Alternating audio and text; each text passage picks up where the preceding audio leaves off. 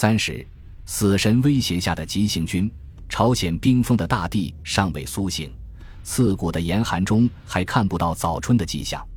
为了贯彻志思的作战意图，尽快赶到三八线以南的战役集结地，志愿军第三兵团如滚滚铁流，披星戴月地向南开进。第三兵团由第十二军、第十五军、第六十军组成。由于三个军分别来自三个不同兵团，所以军委给他的番号是第三兵团。刚刚进入朝鲜，连敌人的影子还没看见，残酷的战争就给柴云镇上了现实的一课。这是一片在燃烧、流泪的国土。第四十五师要趁着敌人空袭间隙，急速穿过朝鲜新义州市区，直奔预定集结地点。部队经过城区时，柴云镇看到了一幅地狱般的惨景：到处是遭到敌军轰炸后熊熊燃烧的战火，路旁焦黑的树枝上挂满了残肢断臂，市区宽阔的广场上尸横遍野，烧焦的尸体发出刺骨的臭味，真是一派白骨露野、狼烟遍地的凄凉。这和国内获得解放的情景相比，真是两个世界。战士们由此更加明白一个道理。假如任由侵略者把战火烧过鸭绿江，新中国不就是这样的惨状吗？大家都说毛主席抗美援朝的决定太英明了，否则我们的国家很有可能面临的就是和朝鲜一样的场景。义愤填膺的战士们战斗情绪高涨。柴云振回忆道：“一路上人人表态，个个请战，那真是谁也没有想要活着回去。这回应是要跟狗娘养的美帝拼了。”部队到达集结位置约四百五十公里路程，需步行半个多月。这一路急行军遇到的艰险挑战，集中体现在衣食住行上遭遇的千难万险。志愿军出国之前，为了尽可能多带弹药和粮食，一再轻装压缩个人备服物品，确保入朝后脱不垮、冻不死、饿不到、打得赢。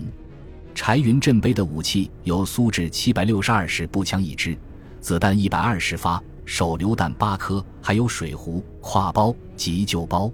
每个人除了自备二十四天的炒面口粮，还要烧上一周的口粮，以支援处境困难的朝鲜人民军。部队一进入朝鲜就撤掉行军锅，不再生火煮饭，把炊事班编成战斗班。行军途中，战士们只能各自料理生活，全靠炒面充饥。柴云振记得那炒面一边吃一边还呼呼冒烟。有的战士最开始是再吃不下，就先用开水烫一下，但有的炒面炒老了，一股子苦味，很难下咽，饿着肚子行军是常有的事。连续的长途行军让柴云振的双脚打起了泡，半个多月吃不上热菜油盐，他已经快失去味觉了。后来过了好久才恢复正常。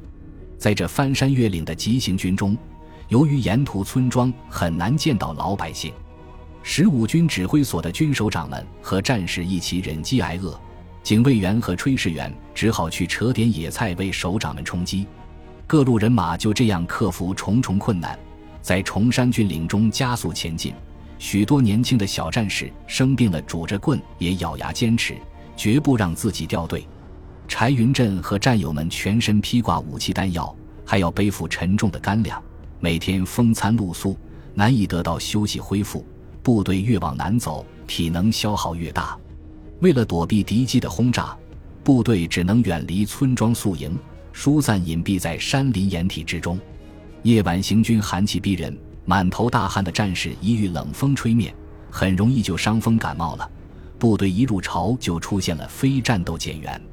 师首长对此特别关心，强调要搞好团结互助，共同克服行军中的困难。由此一来。睡觉也成为战斗的一部分，抱团睡觉成为行军路上的一道奇观。柴云振和战友们蹲山洞、集掩体，几个人抱成一团，互相背靠背、腿靠腿，再互相搭伙盖上夹衣，最后在头上严严实实的蒙上雨布，才能勉强抵御风寒。部队一夜急行军下来，白天停下休息。为了防止被敌机发现，战士身上都得盖上蒿草和树叶。当时有人开玩笑说：“铺着地盖着天，枕着石头登着山。”大家实在是太疲惫了，往往用不了十分钟就睡着了。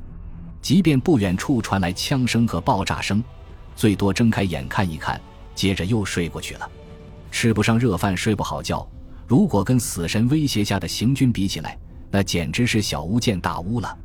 一过鸭绿江，柴云振和战友们就领教了美军飞机的嚣张猖狂。那成百架飞机如黑压压的麻雀群从头顶掠过，瞬间席卷的爆炸和浓烟就把地面变成一片火海。对我军威胁最大的是那种俗称“油挑子”的 F 八零型喷气式战斗机，它飞行速度快。火力强，机动性好，投下的两百公斤高浓度凝固汽油弹爆炸后，可形成直径一百米的高温火球。这种精炼过的汽油一旦溅射到人身上，就会贴着身体燃烧，除非跳进河里或者用泥沙捂盖，否则很难逃脱。联合国军对于自己强大的空中打击能力相当自信。白善烨是韩国历史上第一位陆军上将。他在朝鲜战争时期担任师长、军长等要职。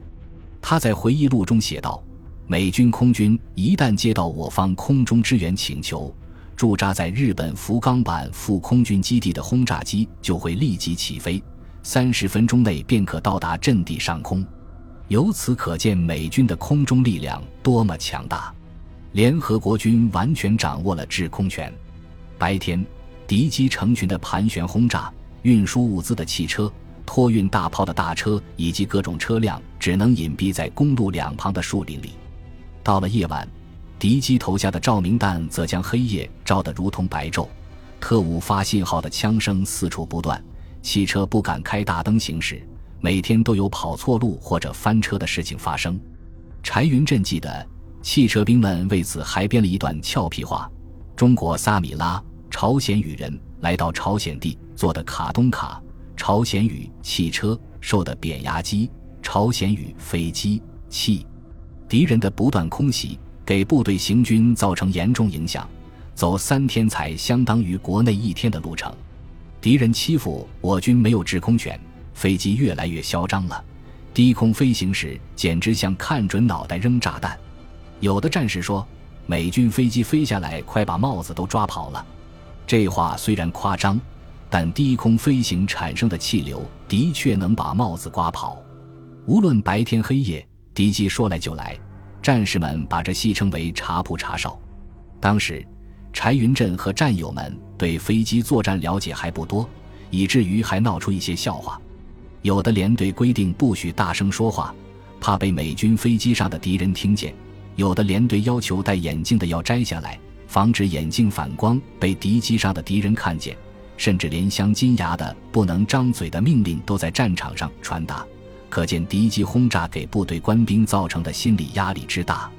据志愿军副司令员洪学智回忆，美军飞行员大部分是经历过二战的老兵，经验丰富，飞行技术好。晚上就是在小窗洞里露出一丝蜡烛的亮光。都有可能招来他们用机关炮弹准确射进窗口。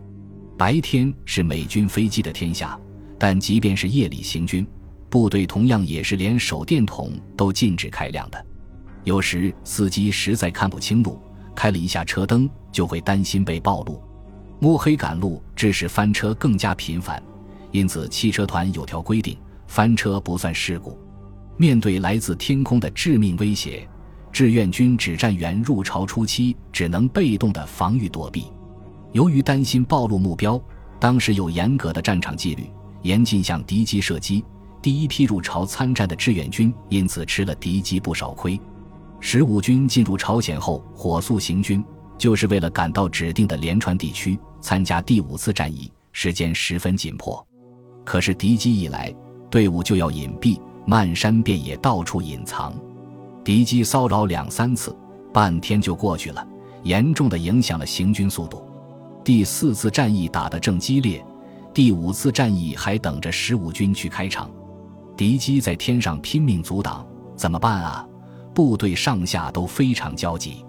四十五师师部警卫连的柴云振和战友们气得双目喷火，每次见到师长的警卫员去传达命令，就缠上他请求说：“快请师长下命令吧。”我们宁肯死在战场上，也不受这种窝囊气。本集播放完毕，感谢您的收听，喜欢请订阅加关注，主页有更多精彩内容。